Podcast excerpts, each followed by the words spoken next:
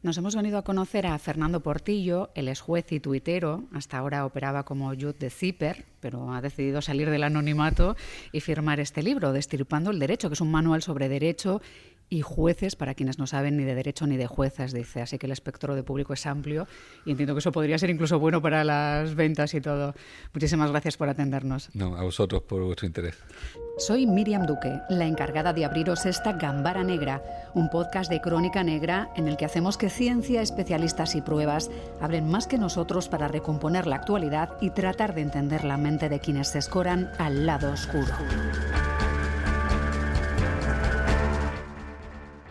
Bueno, no sé si ha cambiado mucho la imagen que tenemos de los jueces. Hace unas décadas, eh, Fernando, yo creo que había como una cierta reverencia, mucha distancia, había bueno, pues un, alto prestigio y que daba casi cierto miedo y ahora hay una cierta sensación de que se habla demasiado de la politización de jueces, de sentencias. No sé si conviene aclarar esto, nada más empezar.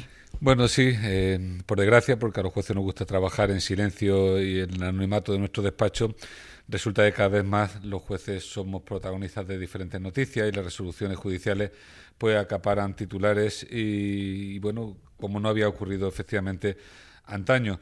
Yo creo que eso es, en cierta medida, eh, positivo. Eh, está bien que la ciudadanía conozca eh, a los jueces y conozca el trabajo que hacemos, pero eso a su vez no va acompañado de una información veraz eh, y normalmente hay muchos prejuicios en, alrededor de la labor de los jueces o que desempeñamos eh, los jueces, mucho desconocimiento también de nuestro trabajo y efectivamente, como has dicho, muchas veces se cree que nuestro trabajo es sobre todo politización. otro día me preguntaban qué es lo que más eh, cuesta hacer entender a la gente de que no sabe derecho y jueces, ¿no? yo creo que más es hacerle entender que nuestro trabajo es un trabajo técnico, que somos profesionales de la imparcialidad y que nosotros no resolvemos guiándonos por las tripas, conforme a nuestro sistema de creencias, opiniones o ideología, por más que muchas veces se quiera vender así, o bien desde los medios o bien desde los eh, políticos. Bueno, empezamos ya con los medios, Fernando. Iremos hablando de, todo esto poco a poco, porque es verdad eh, que a veces no entendemos las motivaciones de ciertas sentencias. Supongo que nos falta un cierto conocimiento de cómo funciona el sistema, las motivaciones de ciertas sentencias. Entiendo que bueno, pues que hace falta hacer cierta pedagogía, ¿no? El lenguaje también debiéramos cambiarlo en cierta medida. Eh, el, prólogo de este libro habla, bueno, pues con cierta ironía de cómo hay algunas sentencias con párrafos larguísimos o cómo es el lenguaje de la justicia, casi sin comas, sin puntos, sin comas.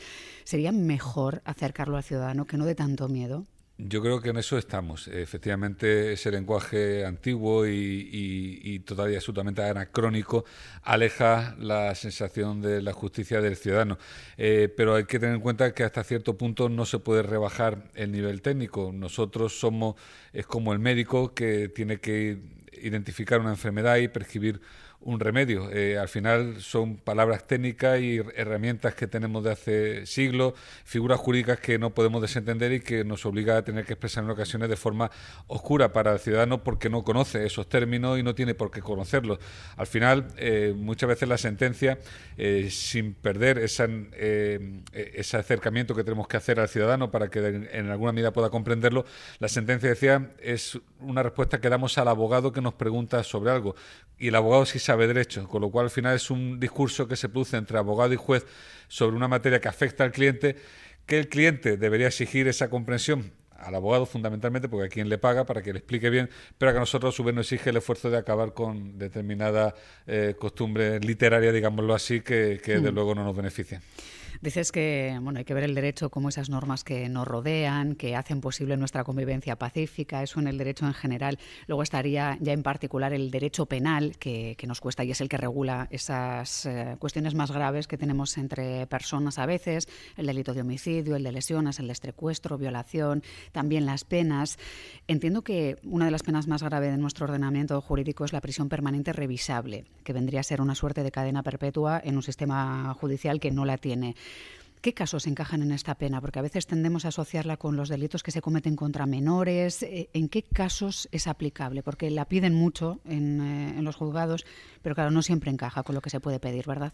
Claro, eh, efectivamente, nosotros tenemos un libro que se llama Código Penal, que es una ley, y donde se recogen los delitos y las penas que corresponden a cada delito.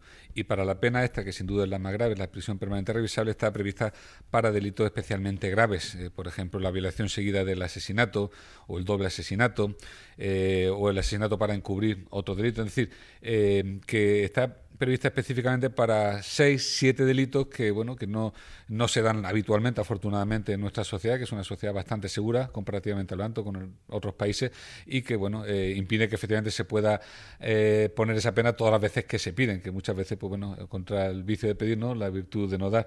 Al final los jueces estamos vinculados por la ley penal, por el Código Penal y solo podemos poner las penas que están previstas ahí. Aprovechando que tenemos la oportunidad de hablar también de conceptos y llevarlos a casos concretos, me gustaría abrir esta posibilidad a algunos casos como el de Dani Alves, por ejemplo, que yo creo que es uno de esos casos muy mediáticos en el que se decretaba prisión provisional prácticamente desde el inicio.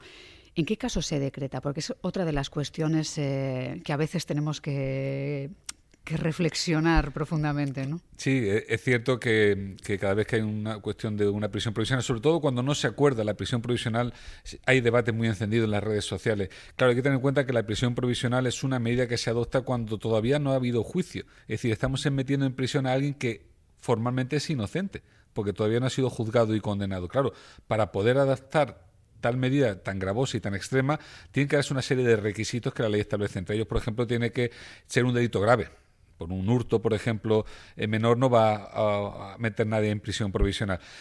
Pero además tiene que existir el cumplimiento de una serie de fines que exige la ley. Por ejemplo, el fin típico por el cual alguien puede acabar en prisión provisional es para evitar su huida cuando se presume, porque se tiene indicio que esta persona pudiera querer eludir la acción de la justicia escapando ¿no? del proceso, pues, pues puede meter en prisión provisional. O, por ejemplo, para proteger a la víctima o para proteger las pruebas del proceso. Eh, caso muy, frecuente de políticos corruptos que acabaron en prisión provisional no fue tanto por el miedo a que pudieran huir como por el miedo a que pudieran destruir pruebas mientras se estaba investigando el asunto. Si alguno de estos fines no se cumple, entiende el juez con los indicios que hay, porque también hay que tener en cuenta que esta medida se adopta en un momento muy inicial del procedimiento, donde todavía se está investigando. Si con los indicios que hay el juez entiende que no se cumplen estos fines, no puede acordar prisión provisional por mucha peligrosidad social que el crimen esté despertando, como en ocasión ocurre y, como digo, es objeto de protestas. A veces se confunden ciertos términos cuando se habla precisamente del riesgo de fuga que hemos mencionado. ¿De qué depende? ¿De la fama de la persona? ¿De la capacidad económica que tenga de poderse marchar del país? Porque a veces, claro, hemos dejado el pasaporte o nos piden que lo dejemos. ¿Qué es lo que pauta exactamente? Bueno, se mira una serie de circunstancias. Efectivamente, la capacidad económica es importante, porque si la mayor capacidad económica, pues en principio hay que presumir que más fácil tiene poder eh, coger un billete de avión y escapar. Pero también se mira el círculo social y familiar. Una persona que tenga eh, mujer e hijos en una ciudad, pues parece que estará menos inclinado a abandonarlos que a huir. El famoso arraigo, ¿no? Claro, el arraigo que efectivamente se ve que puede ser un arraigo familiar, como estoy diciendo, pero también arraigo laboral. El tener un trabajo, pues también el, no querer perderlo puede hacer a la persona querer estar aquí. Y al contrario, una persona que no tenga domicilio eh, habitual en, en, la ciudad o en el país, que, que además eh, no tenga oficio conocido, que no tenga tampoco arraigo familiar, pues efectivamente son cuestiones que se tienen en cuenta a la hora de poder eh, juzgar la, el ánimo que, que, se presume de que pueda no eludir, la gravedad de la pena. A mayor pena también puede uno sentirse más estimulado a, a, evitar un juicio con una pena mayor que si la pena que en principio pueda caerle fuera menor. Es decir, se tienen en cuenta muchas variables. Sí. Claro, entiendo que también el país de, de origen o en el que esté trabajando esa persona, ¿no? en el caso de Dani Alves, llegó aquí porque se aprovechó la coyuntura en la investigación de que venía al funeral de su suegra, porque claro, no todos los países eh, tienen esa capacidad de, que si un juzgado pide que esa persona venga aquí a declarar, venga, ¿no? No, es, eh, no siempre es bilateral. ¿no? No, siempre la colaboración entre países es tan fluida como se querría y efectivamente en este caso concreto el hecho de que tenga su residencia en otro país donde la colaboración, como digo, no es tan, eh, tan frecuente, pues efectivamente es, una de las circunstancias que sin duda alguna tuvo en cuenta el juez. Claro. Claro, en algunos momentos, en el caso que estamos mencionando de Dani Alves, uno se pregunta, claro, es evidente que uno no puede pagar por lo que hace su madre, por ejemplo, o su familia, ¿no? Pero hemos asistido a, cómo la madre de Dani Alves, eh, parece ser que también el hermano en redes filtraban la identidad de la presunta víctima, mostraban vídeos en los que se reconocía a esa persona en contra de las directrices expresas de, de quien está llevando el caso. Claro, no hay forma de que ese tipo de acciones repercutan de alguna forma, porque Claro, parece demasiado fácil, ¿no? Sí, y demasiado coreografiado, ¿no? En cierta medida. Claro, eh, hay que entender a, las familias eh, de las personas que están implicadas en los procesos penales que para ellos eh, no tienen dudas sobre la inocencia o sobre de, su familiar, porque bueno, ellos no, no, juzgan el asunto con los indicios que tiene el juez, sino desde su perspectiva personal y el cariño que le tiene. Y al final eso hace que quieran construir un relato que bueno que a la sociedad cale como un relato de inocencia y para eso en ocasiones pues eh, cometen cuestiones que bueno que son también de dudosa legalidad porque eh, bueno eh, dar pie a, que la sociedad sepa la identidad a lo mejor de una víctima, no digo que sea este el caso, ¿no? Pero cuando a lo mejor de la víctima se ha guardado escrupuloso reserva, pues claro, eso puede generar que la víctima a su vez pueda demandarlos a ellos por vulneración de su imagen o sí, de pero de entrada da pie a una cierta revictimización y a que tenga cierto miedo a declarar, ¿no? Como mínimo, como mínimo efectivamente, más allá de la mm. afectación al honor, el hecho de que de que esta persona se sienta señalada como víctima, efectivamente. Claro, ya lo vivimos en la manada también, ¿no? En cierta medida, ¿no? Que había intereses eh, en paralelo al juicio de que, bueno, pues la persona que, que había denunciado pase cierto miedo, ¿no? Lo, cierto es que el, el proceso de manada fue un proceso donde, salvo justo al final y de una manera eh, accidental se pudo saber la identidad de la víctima. Quiero decir que ahí precisamente se mantuvo durante el largo proceso de instrucción, durante el largo juicio, en secreto y reserva la, identidad de la víctima. Ocurrió que después, pues bueno, un, fallo, que o sea que no hubo realmente intención, pues se pudo conocer, pero la identidad real. Pero, pero bueno, eh, cuando la víctima pide expresamente o se ve que es necesario salvaguardar eh, su identidad su, para, para el gran público, por supuesto, los procesados sabían perfectamente quién era esta persona, ¿no? Pues esto normalmente eh, es acogido favorablemente por el tribunal, claro. Cuando hablamos de prisión provisional, quienes no somos duchos en derecho tenemos la sensación de que cuando esto se decreta desde el comienzo de la instrucción o cuando está desde los primeros pasos es porque el juez tiene una mayor sensación o mayores cargos contra esa persona. No sé si esto es así, porque lo hemos vivido también. Hay un juicio en marcha contra siete personas mayores de edad que agredieron a, a un joven en Amorebieta, hace algo más de dos años. Le dejaron eh, en una situación vegetativa. Hay contra seis de ellos eh, decretada prisión provisional desde el inicio, no contra el séptimo.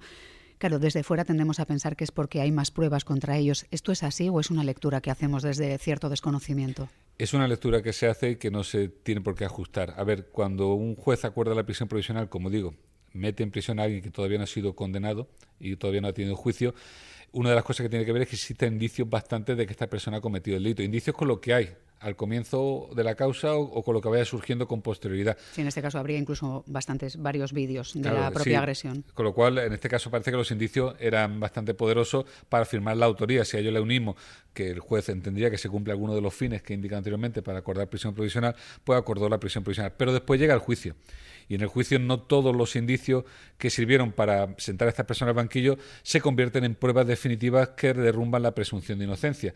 Eh, esa transformación de indicio a prueba suficiente no siempre eh, se produce y puede ocurrir, de hecho en ocasiones pasa eh, y con relativa frecuencia, o sea, no digo que sea lo más frecuente, pero con relativamente frecuencia pasa que personas que han estado en prisión provisional después llega el juicio y no son condenadas. Es decir, esto es alguna realidad con la que nos vemos nosotros con cierta frecuencia. Claro que entiendo que eso también requiere luego un proceso hacia atrás, ¿no? Para mm, también resarcir a esas personas, ¿no? Eh, sí, es claro. complicado, pero bueno. Claro, hay que tener en cuenta que las herramientas que tiene el juez de instrucción cuando acuerda de prisión provisional no son las herramientas que tiene el juez que está haciendo el juicio, que es otro juez distinto. El juez de instrucción ha podido conocer el testimonio de unos testigos que a lo mejor después en el juicio esos testigos no son tan contundentes o incluso pueden cambiar la versión y el juez del penal tiene que quedarse con la versión que le dan los testigos en el momento del juicio, no con lo que dijeron en la instrucción. Con lo cual, es verdad que las herramientas con las que cuentan pueden ser distintas. Y mientras que en la instrucción la presunción de inocencia está ahí como... Eh, de alguna forma eh, rodeando todo el procedimiento, pero eh, no tan presente como en el juicio, donde ya la presunción de inocencia se sienta en uno de los banquillos más con el acusado. entonces, es distinta la valoración que hace un juez y otro, pero sin duda, si una persona que ha sido metida en prisión provisional después de el juicio, y como digo, en ocasiones ocurre, eh, se absuelve, tiene derecho a una indemnización del Estado, efectivamente, por el tiempo que ha pasado en prisión. Aprovechando que hoy estamos hablando con Fernando Portillo, que es juez, que también es tuitero, de ahí que sea muy didáctico en sus explicaciones, eh, que nos está presentando este libro, Destripando el Derecho, quisiera volver un momento a lo que mencionábamos antes para hablar de esa prisión provisional, a veces eludible con la fianza. En ocasiones tendemos a ver fianzas muy altas o hay una cierta sensación de que con dinero todo podría ser evitable. En el caso de Dani Alves es, evidente que no, porque dinero tiene, sigue en prisión prácticamente desde el primer momento y, lleva ya muchos meses a la espera de juicio. Hay ejemplos eh, en política por casos de corrupción, como el de Rosalía Iglesias, la mujer de Bárcenas, que bueno, pues se tuvo que poner una fianza alta, pero acabó yendo a prisión. No es el único caso, pero sí hay cierta sensación de que las fianzas no son para todos iguales se modifican en función de la peligrosidad o de la gravedad del hecho y de la capacidad adquisitiva de la persona? lo primero hay que decir bien claro que no toda prisión provisional es posible que vaya a confianza. Cuando alguien mete, un juez mete en prisión provisional por, por que él piensa que el sospechoso, el acusado, el investigado, mejor dicho, quiere, puede eludir la acción de la justicia, puede huir, a veces cree que esos indicios de huida no son tan poderosos como para, para mm, no darle la oportunidad de que pagando una fianza pueda eludir la prisión provisional. Es decir, solo cuando la prisión provisional se acuerda para evitar la huida del investigado, cabe la posibilidad de que el juez entienda que, bueno, que igual una fianza es suficiente. ¿Por qué? Porque lo que se hace es meter a esta persona en prisión provisional y dice, bueno, te meto en prisión provisional, pero si pagas X euros, te dejo en libertad. ¿Por qué? Porque si esa persona después va a juicio, va a recuperar el dinero, pero si no va a juicio, lo va a perder. Esa es la fianza. Entonces el juez cree que existe un riesgo de fuga, pero un riesgo de fuga menor. Y por esa razón eh, considera que es posible poner una fianza. En el caso de Daniel Albert, simplemente no pusieron fianza, porque entendía que el riesgo de fuga era lo suficientemente importancia como para no dejarlo pendiente de un dinero. Como para mantenerlo en prisión durante el tiempo que fuese necesario. Exacto. Entonces, cuando el juez dice, oye, el riesgo de fuga no es tan alto, puede meterle en prisión, pero voy a dar la oportunidad de que con fianza podamos eludir la prisión provisional, esa fianza que se fija si tiene en cuenta la capacidad económica. ¿Por qué tiene en cuenta la capacidad económica? Porque, como digo, tiene que ser lo suficientemente elevada como para que a la persona tenga temor a perder ese dinero, de tal manera que esté animada a ir al juicio, porque es la manera que va a tener de recuperar ese dinero, pero no tan baja como para que no le cueste nada y lo pague rápidamente y se pueda escapar. Entonces, uno tiene que tener en cuenta esa capacidad posible o probable económica para fijar una cuantía que, es, que, que, pueda pagar, pero que le cueste pagar. Es un delicado equilibrio con el, a que no siempre se llega, porque sobre todo las herramientas de, que se tiene al principio del procedimiento pueden ser equivocadas. A mí me ha pasado que yo he puesto alguna fianza que para mí en ese momento era elevada con los indicios económicos que tenía de la, de la capacidad económica ¿no? de esta persona y la ha reunido en dos horas, eh, ha pagado el dinero, estoy hablando de 30.000 o 40.000 euros, un narcotraficante, y después no, no, volví a saber. Evidentemente me equivoqué al poner una prisión, una fianza, eh, al acordar fianza, a lo mejor no tenía que acordar directamente fianza, está claro que no, o al haber puesto una fianza, haberla puesto tan, tan baja, porque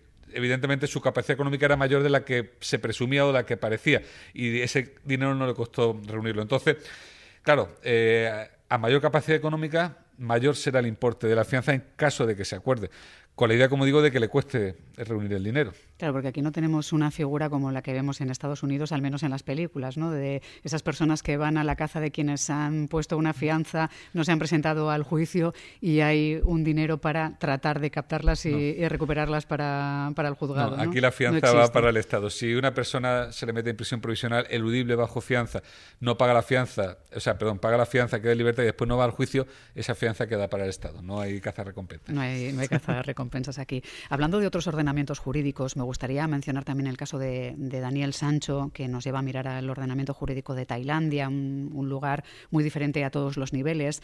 Sus abogados en España dicen ahora que fue engañado por la policía tailandesa, que le aseguraron que si firmaba unos documentos que le presentaban y que estaban en tailandés, sería extraditado en 48 horas. ¿Qué ocurre si firmamos un documento en un idioma que no conocemos? No sé si nos exime de asumir lo que allí esté escrito o no hay que suponer que cuando le dan a uno firmar un documento en un idioma que no conoce, hay alguien que le está traduciendo el contenido de ese documento y que todo está funcionando bien. Evidentemente, los abogados del proceso pues van a utilizar todos los argumentos que estén a su disposición para tratar de favorecer a su cliente, sean ciertos o no sean ciertos. Yo evidentemente desconozco si la policía hizo firmar o no a esta persona un documento que no tuviese eh, idea de lo que estaba firmando pudiera ser el caso y entonces pues... al menos lo que dice su defensa ahora. Si su defensa tiene razón, pues está montando un argumento contundente para en beneficio de su cliente, efectivamente. Claro, dicen que firmó los documentos a pesar de desconocer el idioma, que colaboró en la reconstrucción pensando que había un abogado allí, pero que mm, resulta que se trata de un policía y que no se le avisó de todo eso. Cuadran pocas cosas en este caso. No sé si el, juez Fernando Portillo lo ha seguido, al menos desde la distancia. Sí, desde la distancia como todos. Eh, lo único que puedo decir es que eso en España no ocurriría. Aquí está muy garantizado el derecho a la defensa de toda persona detenida con la asistencia de un letrado, que además el letrado se identifica como tal, y de intérprete cada vez que sea necesario. En España es un país con muchos extranjeros, no todos conocen el idioma y en ocasiones cometen delitos y son asistidos convenientemente de, intérpretes para que no haya duda y no incurramos en estos em, fallos que ahora la defensa eh, está enarbolando. Claro, luego tenemos también la cuestión, que esto sí que ha pasado en, en casos más o menos cercanos, de dirimir si él desmembró un cuerpo después de una muerte accidental o si mató a esa persona y procedió a desmembrarla para hacer desaparecer el cadáver. Eh, ha habido bueno, pues, eh, casos en los que se ha tenido que dirimir eso y entiendo que ahí los forenses, en la medida de que aparezcan las partes del cuerpo que marquen la, herida mortal de necesidad, permitirán ver cuál de las dos historias encaja. ¿no? Claro, aquí es un problema técnico, médico forense. Efectivamente, hmm. la medicina tiene eh, herramientas suficientes para para determinar si efectivamente cuando se desmembró un cuerpo la persona eh, había muerto hace poco, hace mucho y también pues eh, si se encuentran eh, las heridas puede determinar si eran heridas mortales o no lo eran y el modo en que se causaron. Ahí sí que efectivamente los jueces, entiendo que en Tailandia, igual que en España, pues estamos sujetos al criterio médico forense de, los especialistas.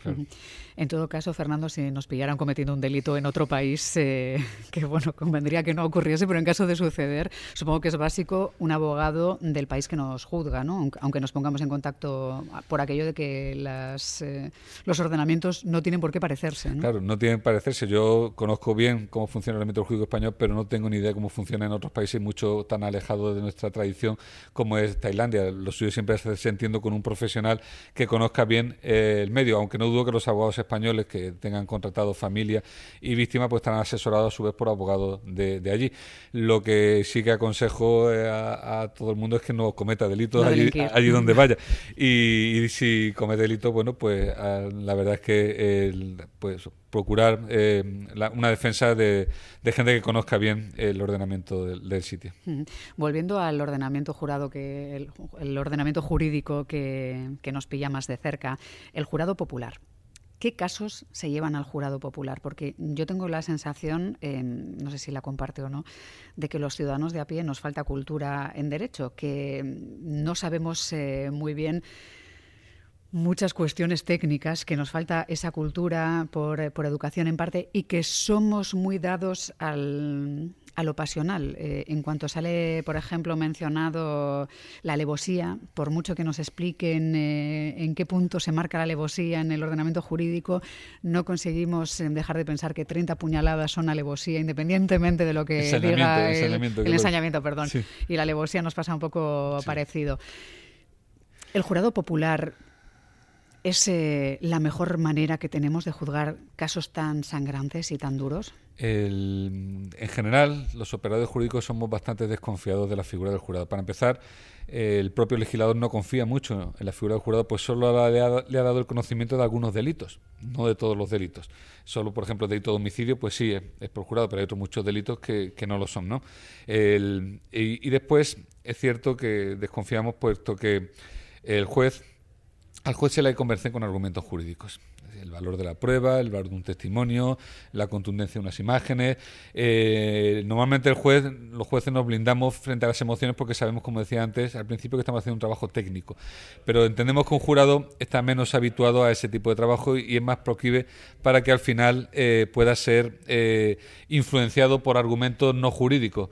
Es más fácil a lo mejor llegar al corazón del jurado o tratar de sensibilizarlo con cuestiones que no son jurídicas para que al final adopte una decisión que con un juez profesional no se adoptaría. Eh, suele decirse en nuestro mundillo que si eres culpable es mejor que te juzgue eh, un jurado y si eres eh, inocente mejor un juez, porque eh, se piensa que el juez va a estar dado menos a, dejarse llevar por esas pasiones que, sin duda todos tenemos, claro. ¿La violación es uno de esos casos que va al jurado popular? No, la violación, los delitos contra la libertad sexual no se ven por jurado popular, se ven por jueces profesionales. Claro, porque tenía en la cabeza el caso de Marta del Castillo, que entiendo que es uno de esos casos, tal vez el Lester López empieza a parecerse, ¿no? porque pasan los años, no hay forma de de, acabar de, aclarar qué es lo que ha pasado en el caso de Marta del Castillo, porque no aparece el cuerpo. Y claro, las versiones cambiaron mucho y se habló de que trataron de evitar a toda costa el jurado popular para, para evitar que la condena fuera directa por aquello de lo pasional, ¿no? porque la mayoría de las personas preguntadas eh, no entenderían que una vez que ya se ha cometido el delito se empecinen en no decir dónde está el cuerpo, ¿no? porque apenas mm, da la sensación de que puedan ganar algo con esto a estas alturas ya. No, no en el caso de Marta del Castillo quienes han perdido ahí son sin duda alguna los familiares directos de, de la de la muchacha, porque eh, judicialmente el asunto ya está cerrado. Eh, hubo condenas y, y, demás, lo que efectivamente no se ha encontrado el cuerpo y esta familia pues no tiene a su vez el descanso correspondiente.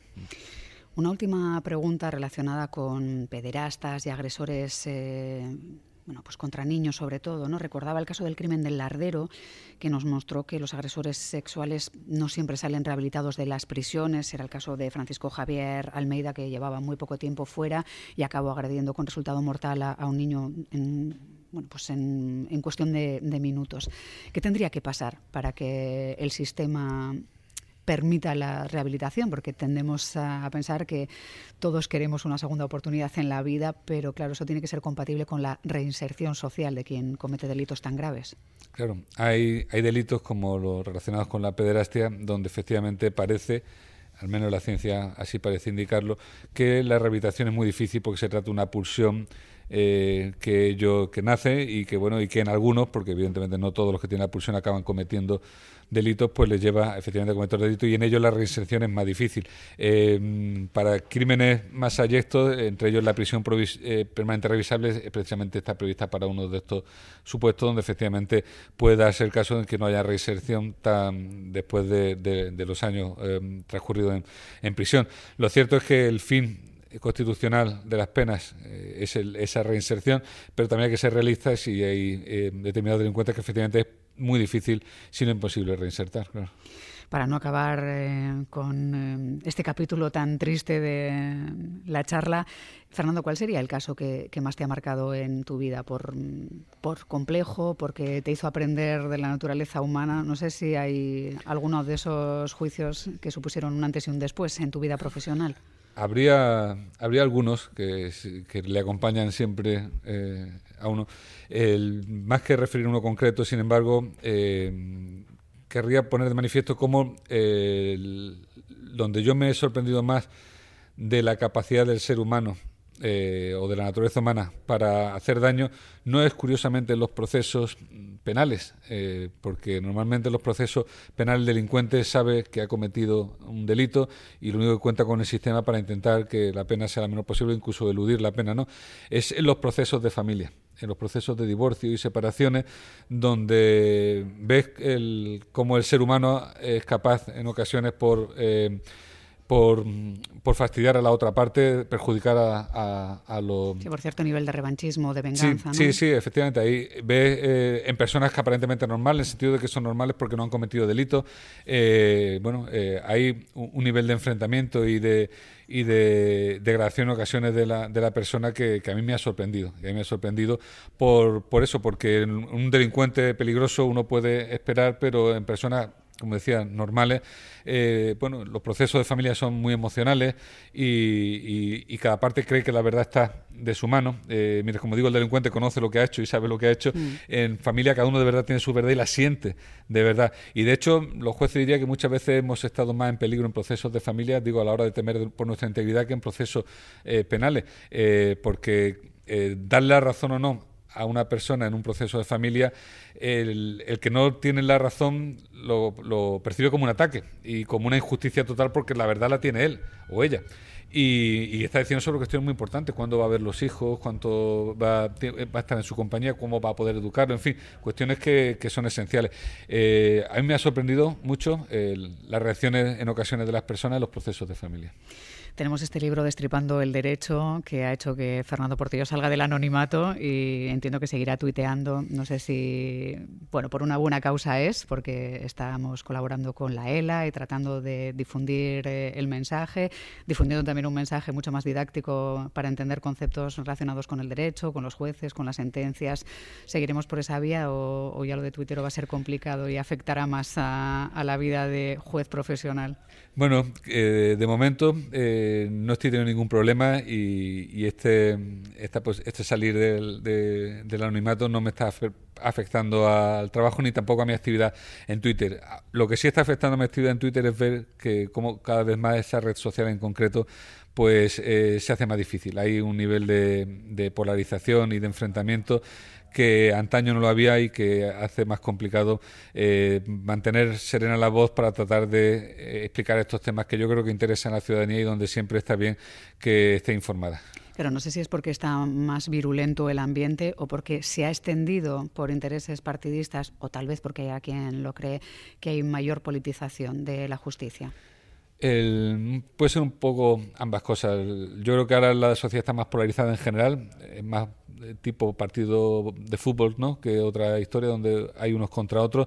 Y después es cierto que desde determinados entornos políticos se ha puesto el dedo acusador al Poder Judicial haciéndonos culpables de la falta de convivencia o de solución de problemas cuando los jueces estamos precisamente para garantizar esa convivencia y para dar solución a esos problemas. Ese desprestigio al Poder Judicial que antaño no existía y que, como digo, muchas veces viene auspiciado directamente por los poderes eh, públicos, no está ayudando tampoco a nuestra actividad. Yo cada vez me encuentro eh, mensajes más desabridos y más desagradables por mi interactuación y creo que en parte vienen por ese desprestigio al que efectivamente mm. interesadamente yo creo también se nos está se nos está atacando. Supongo que tampoco ayuda a esos bloqueos a la renovación de órganos eh, importantes, que vaya pasando el tiempo y que haya la sensación de que bueno pues en la marea todo el mundo está a gusto con tal de que no haya cambios, ¿no? Efectivamente, la falta de renovación, por ejemplo, del Consejo General del Poder Judicial no está ayudando tampoco a la imagen del Poder Judicial. Lo cierto es que nada tiene que ver. Es decir, el Poder Judicial somos los jueces y nosotros eh, hacemos juicio ponemos sentencia hoy y si mañana se renueva el Consejo lo seguiremos haciendo igual y si no se renueva seguiremos haciendo igual porque el Consejo General del Poder Judicial es un órgano administrativo un órgano gubernativo, no, no es poder judicial.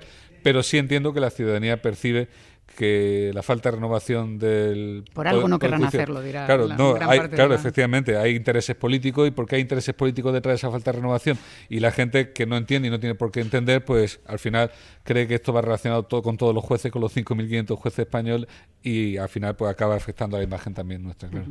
Fernando Portillo, muchísimas gracias por esta charla y por destripando el derecho, que es eh, bueno muy recomendable. Un abrazo. Un abrazo, muchas gracias a vosotros por vuestro interés, como decía.